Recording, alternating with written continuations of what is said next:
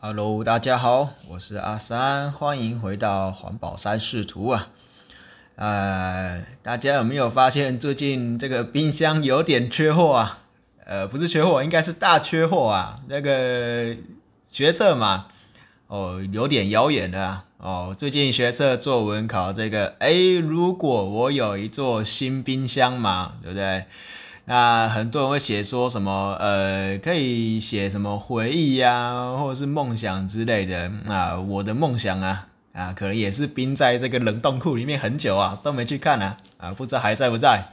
OK，然后也有人讲到这个，哎，最近疫情的问题嘛，那这个冰箱也可以拿来冰这个疫苗啊，OK，或是这个药剂啊，呃，其实啊。呃，确实啊，这些都是这个我们用这个冷冻系统很大的一个用途啊。OK，那呃，当然不是讲这个回忆梦想啦。那以医疗业来说的话，呃，这些药剂啊，或是这个疫苗啊，或是这个呃，有一些研究用的这个病菌病株啊，哦，那也都是需要用这个冷冻冷藏的方式来。呃，保存，那不知道大家知不知道这个医疗废弃物啊，其实呢也是需要冰起来的啊。哦，我们其实，在废弃物清理法里面有这个呃医疗废弃物呢保存相关的这个法规啊，它是有规定的哦。哦，比如说四度 C 以下呢能够保存多久？那如果你是在呃，这个零下的话呢，是可以保存多久？那如果你是常温的话呢，那又可以放多久？然后这个呃医疗废弃物其实它都有这个特定的处理方式了。那今天先不谈这个，我们来谈谈这个冰箱好了啦。我们还是来谈这个冰箱。哎，我们这边会讲到这个新冰箱嘛，对不对？那其实大家有没有想过，这个冰箱啊？到底要买新的好呢，还是这个二手的好呢？呃，依我自己啦，我自己是这个哎环保从业人员嘛，当然啦，我还是希望这个冰箱啊是买这个二手的好嘛，整理过的，即使能用就好。那我目前还是个租屋主嘛，当然呃也是二手冰箱为主了。那还有就是说，呃，你有你有想要买这个新冰箱的话，呃。不知道大家有没有就是去关注到这个节能的部分呢？那现在很多这个呃冰箱有这个一级啊、二级的节能的标章啊，啊大家也可以呃依照这个部分去这个选购啊。OK，那呃再提一个小小的这个。哎，算 common sense 吗？就是哎，其实很多人不知道哈，其实冰箱很耗电嘛，对不对？这个大家应该都知道。但其实我们手机呀充电的这个电量啊，跟这个冰箱的用电量啊，一整天哦哦是差不多的。OK，跟大家稍微提点一下，哎，不提点啦，就分享一下。OK，好，那就是哎。既然有这个新冰箱嘛，那就会有这个旧冰箱嘛。OK，那我们今天来聊一聊这个旧冰箱啊，何去何从？好了，OK，诶，首先呢，在回收哦，我们在回收或是在处理某一样东西的时候呢，我们通常啊，需要先了解这个东西的组成。OK。那东西的组成的话呢，以这个冰箱来讲啊，通常会有分三大的这个部分。首先呢，我冰箱嘛，它是这个箱子嘛，对不对？那我就要一个箱体。那这个箱体呢，通常是由这个塑胶的外壳，那里面再填充这个发泡塑胶。哦，通常是这个 PU 啊，印象没错的话是这个聚氨酯。OK，好，那。呃，它是什么东西不重要，总之它是塑胶，哦，有点像类似保利龙啊那一类的东西。OK，好，然后呢，再来是这个，我是冰箱嘛，对不对？我当然要有一个制冷的系统，哦，制造制冷冻的冷啊，简单讲就是这个冷却的系统。那冷却的系统呢，通常呢，我们呃会有用这个冷媒哦，跟那个冷气一样。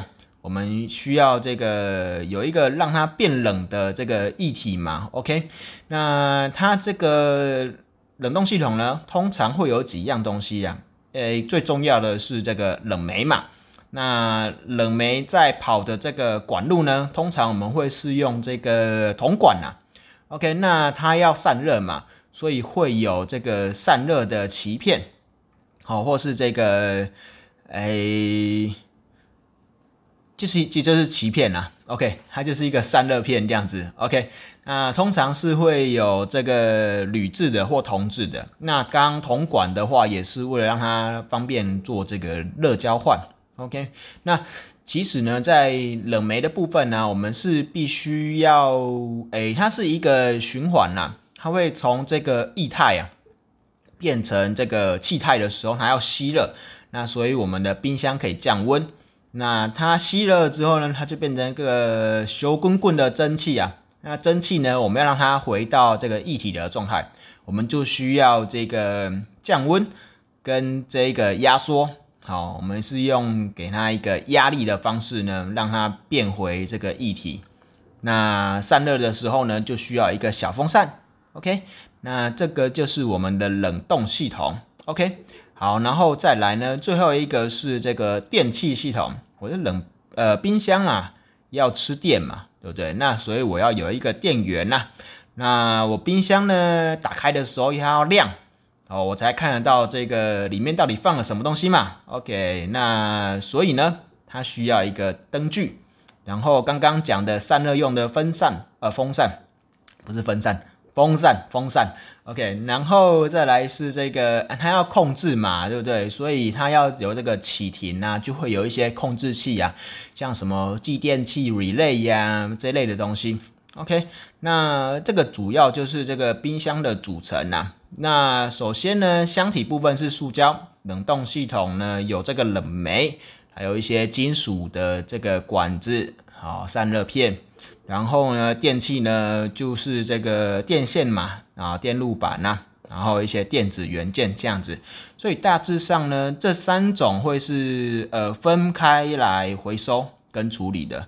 好，然后呃大家会问啊，为什么这个冷呃应该说这个电冰箱啊会需要另外再回收哦？刚刚没有提到，就是说这个电冰箱啊，它其实是公告要回收的东西哦，我们不能乱丢。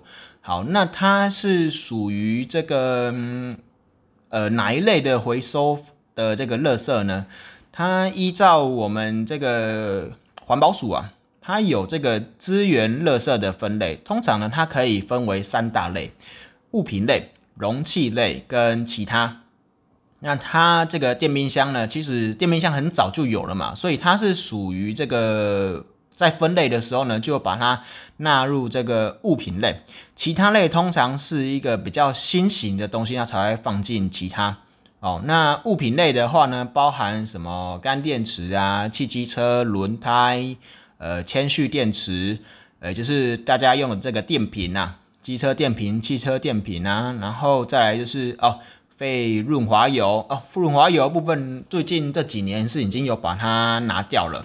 然后像这个废资讯物品啊，然后电子电器嘛，OK，然后呃灯管这种照明电源呃照明光源都是属于这个物品类。那所以这个我们是属于电器的部分嘛，那所以是属于资源垃圾中的物品类。那物品呢？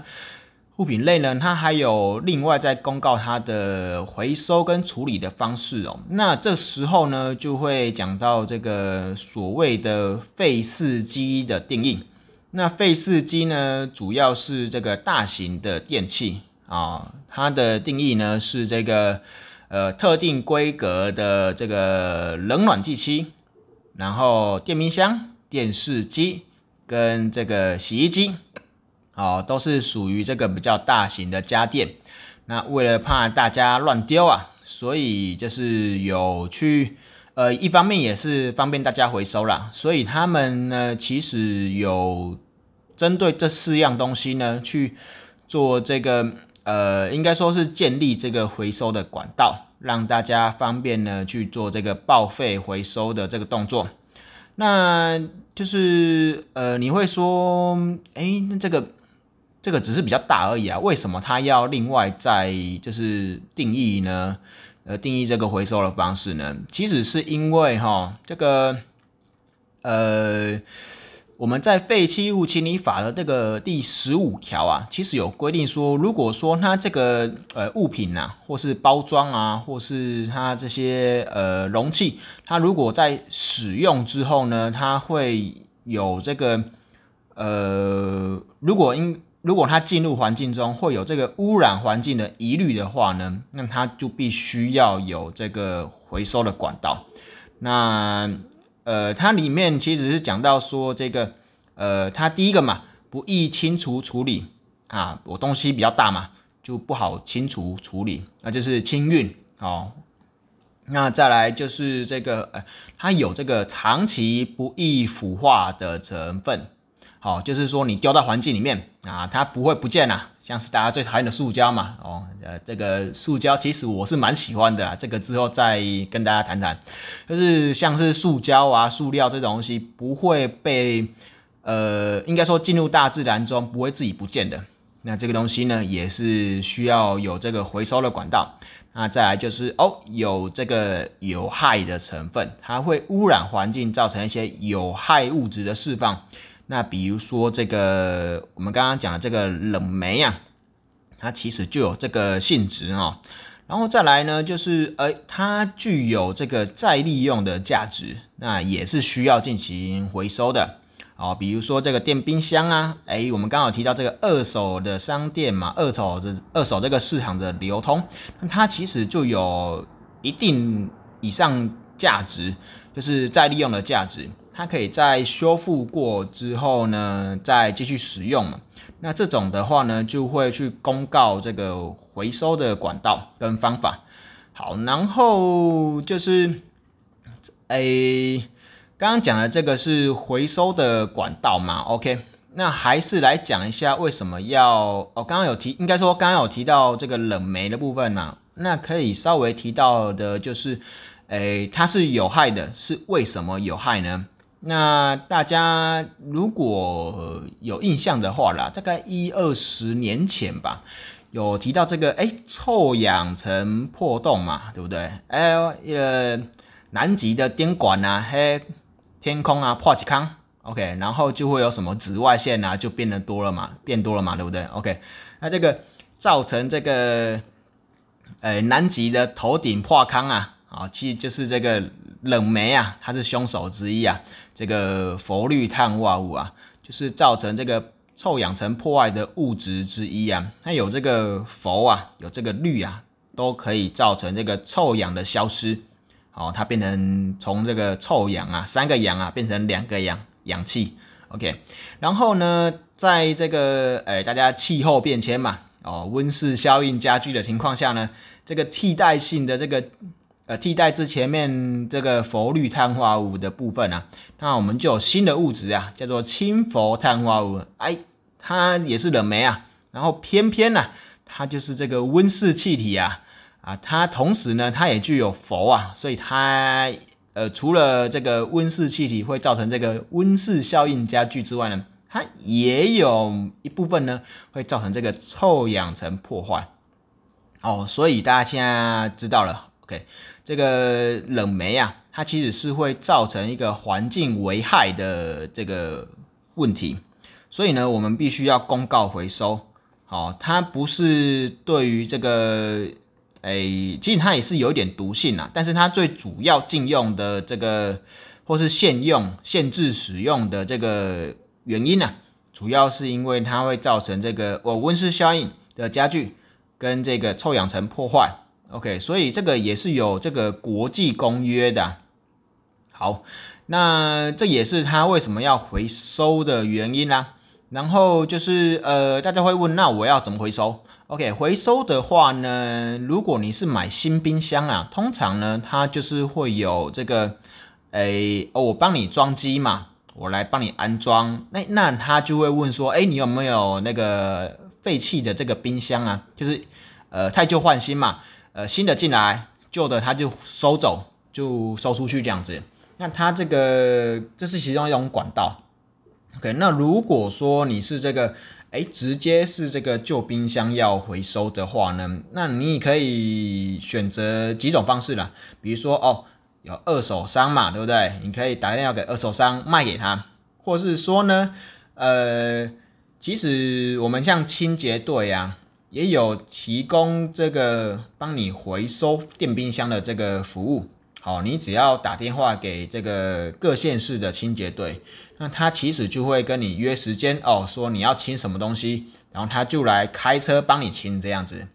OK，那还有另外一种方式呢，是这个，其实刚提到了二手商呢，其实就是类似这样的方式。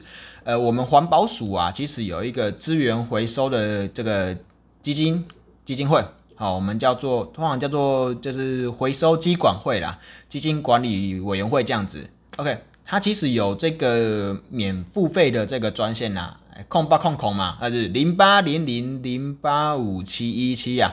啊，这个地方呢就可以去问他们说，哎，你能不能提供这个电冰箱回收的这个业者他们的联络方式给我，那我就可以去这个。请他们协助呢，那把这个冰箱清走。那通常如果你是走这个流程的话呢，他也会给你这个呃管制用的连单，因为刚刚有讲到说这个是对环境有某些的危害嘛。那所以说我们这个东呃这个东西的回收呢，其实也会比照这个事业废弃物去做这个连单的管制。哦，我就可以知道说这个哦，冰箱最后是到哪边去，那它变成什么样的东西？OK，好，那大概就是有这几种流程。然后，如果是像废冰箱这种的啊，家电类的，它其实呃，我们进到这个呃回收业者或是清洁队收到之后呢，它通常会走两种模式啦，一个就是呃我整理之后去招标贩卖，哦，就是由这个。哎，我有回收了这个旧冰箱嘛？OK，那呃，就交给这个有能力去维修它的人呢来做这个投标，那把它卖出去。然后另外一种方式呢，就是它会分解报废哦，把它分解成这个哦，塑胶啊、铜，然后冷媒，然后有一些废地路板之类的东西。比如说这样子的方式了，然后让它去走各个处理的呃处理跟回收的这个管道，让它变成原料哦之类的。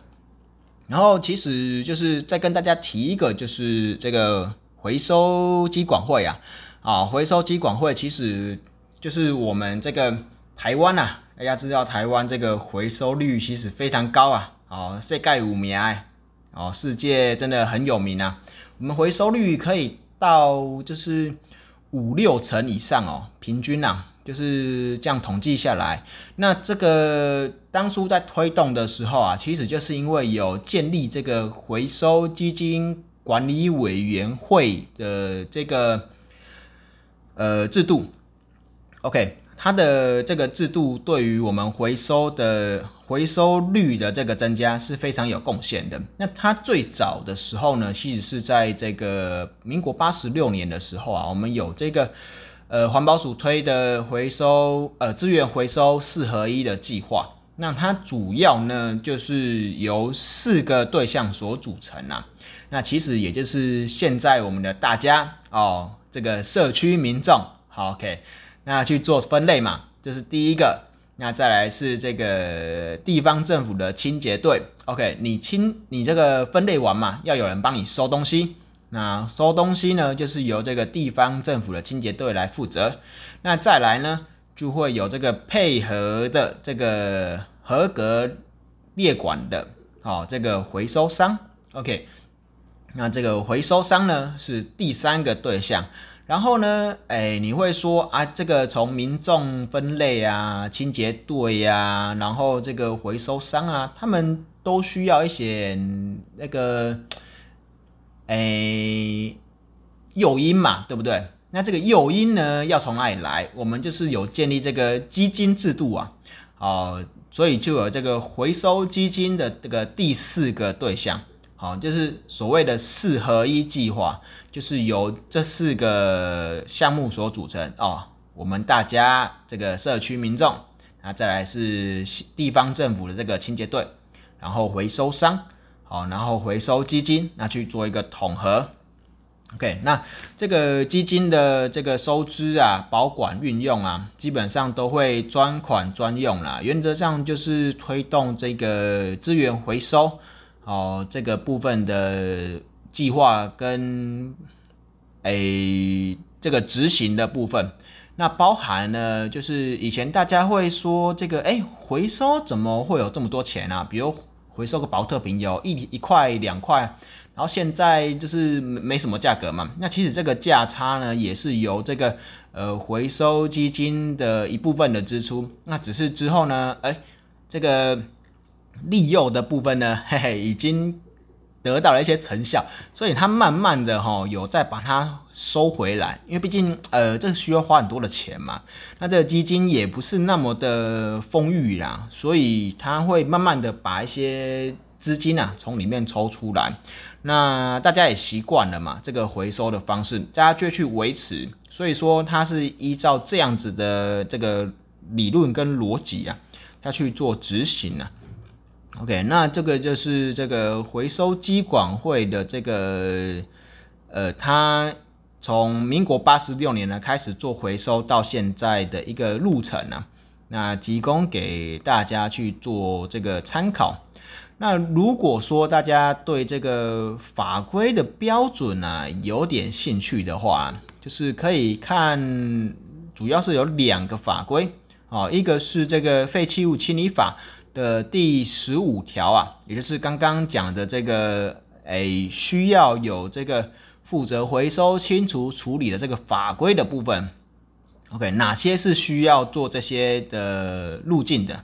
好，然后接下来呢，就是有这个各个诶，刚刚前面讲的这个回收的这个项目啊，什么物品类呀，然后容器类啊，其他类的这些的，他们在法规上呢，其实也都有自己定义一个他们特定的这个回收处理的标准。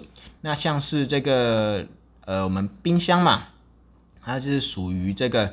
废电子电器及废资讯产品回收、储存、清除处理方法及设施标准的这个法规内呢，所定义的这个项目哦，然后里面就会提到一个，就是哪些是属于这个废电子电器呀？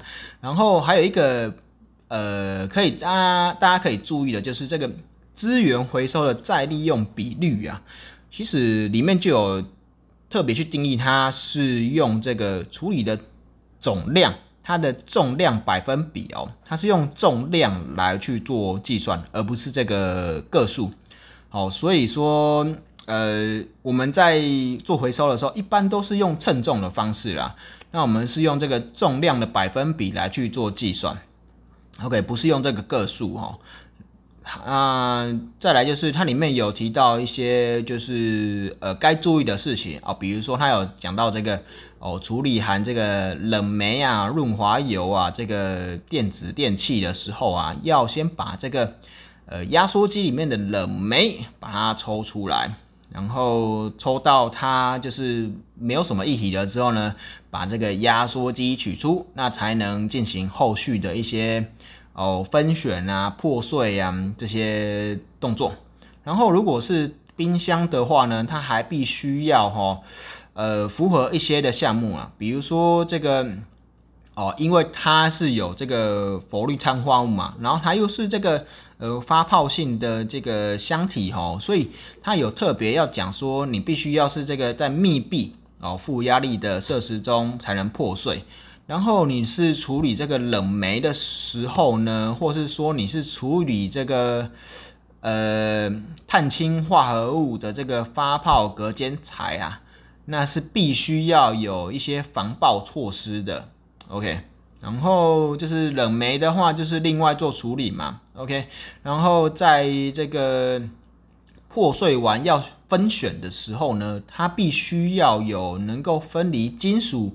然后非铁金属，然后金属泡棉这些的功能啊 OK，那其实，哎，它就是做一个比较康莽的这种呃处理设施的规范哦，避免有有一些啊不孝业者啊，以前可能有吧，现在我不确定还有没有啦，就是他们会用一些比较简单的破碎的方式啊，那也不分类啊，那就是呃像是以前那个后进息的那个方式啊，就是他们没有一个。呃，受规范的这个比较没有污染的处理方式呢，他们就用一种诶高污染的分离方式啦，把一些东西比较有价值的东西取出来，剩下的东西就让它污染环境，这个是比较不好的。所以，我们现在的法规其实都会呃去特别的去呃建立这个所什么叫做合法的处理方式的这个规定，那它。这个法规里面在讲的就是这个部分，OK，好，那这个冰箱的部分呢，就跟大家分享到这边了。哎，如果大家还有其他的，比如说回收类的东西啊，有一点呃兴趣的话啦，啊，比如说这个。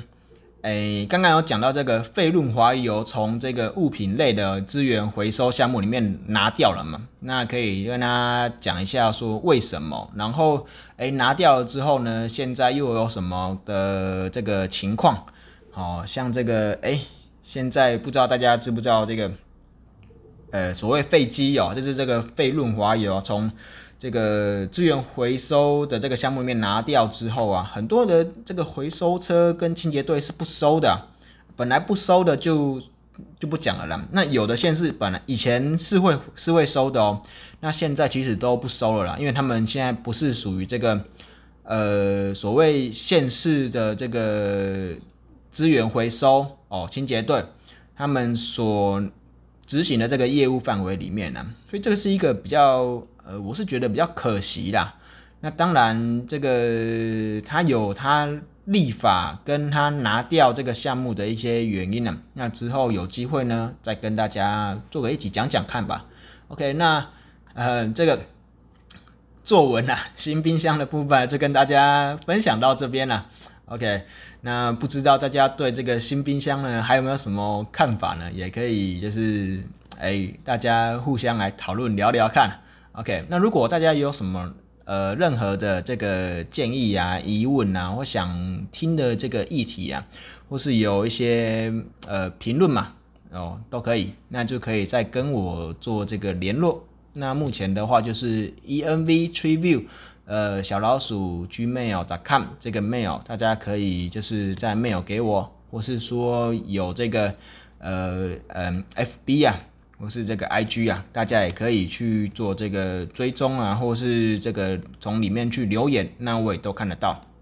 那就今天到这边，那就感谢大家的收听，好，下次见，拜拜。